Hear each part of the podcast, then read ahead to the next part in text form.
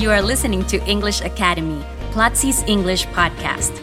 Learn about different topics as you improve your English listening skills. Join Platzi and have access to courses on product design, audiovisual production, data science, business, English, marketing, and more. Enjoy this week's episode. Welcome to Platzi Academy.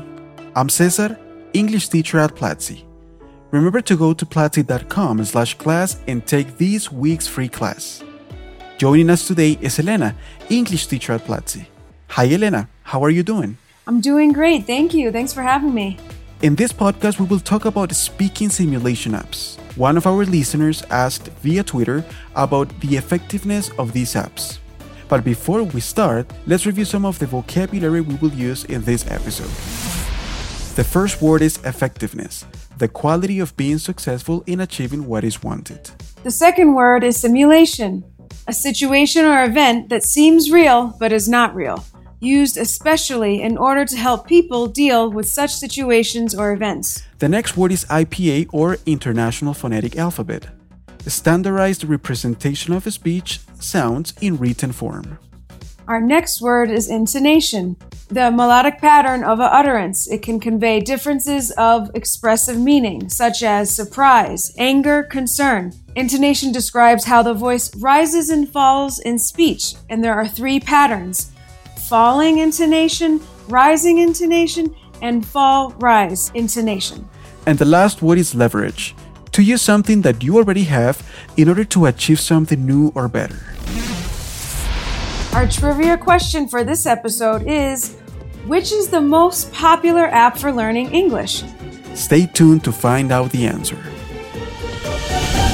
So, Elena, one of our listeners asked about the effectiveness of speaking simulation apps, a very interesting topic. Have you ever used any app to help you improve your speaking skills in a language? You know, I did take a look a couple of times in Duolingo for about a week out of curiosity, but I never actually used one consistently. When I was learning Spanish years ago, there weren't any apps out yet, so that's my excuse. what do you think of them? Do they really help improve your pronunciation and communication?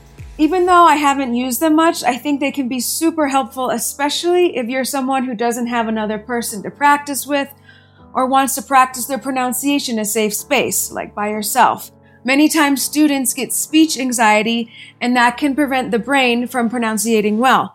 And this is something that is unique about the speaking simulation apps. So when it comes time to speak, ideally the student would feel more confident in speaking in front of others.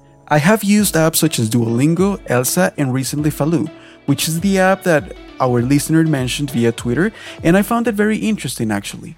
You see, I'm learning Portuguese right now, and I tested the app to check how sensitive it was to my pronunciation. And you know what? It worked pretty well. There were some slight sound differences that the app didn't correct, such as the difference between V and B, but I was surprised by how much they can help improve your communication skills.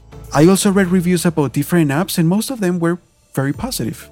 Would you recommend learning with speaking simulation apps, Elena? Yes, I would definitely recommend them for students or anyone looking to improve their pronunciation to create a good base or foundation and combine it eventually with online or in person classes. I believe in combining various ways to learn to maximize learning potential. And it's always good to have feedback with a live teacher to check intonation and pronunciation.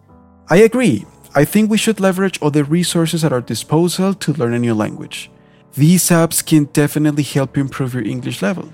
Of course, if your goal is to improve your pronunciation, for example, and take it to the next level, it is always a good idea to ask a person to check how well you are pronouncing words.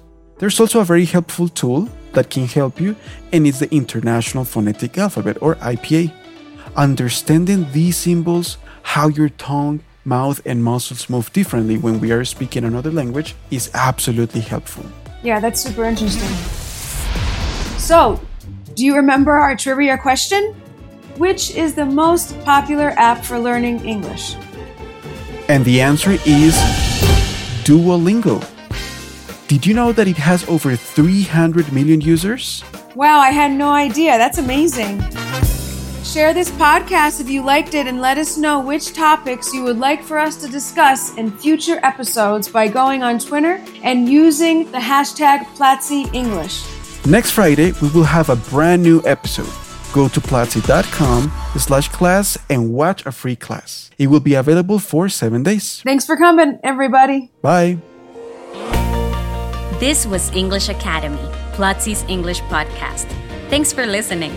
Share this podcast if you liked it and let us know which topics you would like for us to discuss in future episodes by going on Twitter and using the hashtag Platzi English.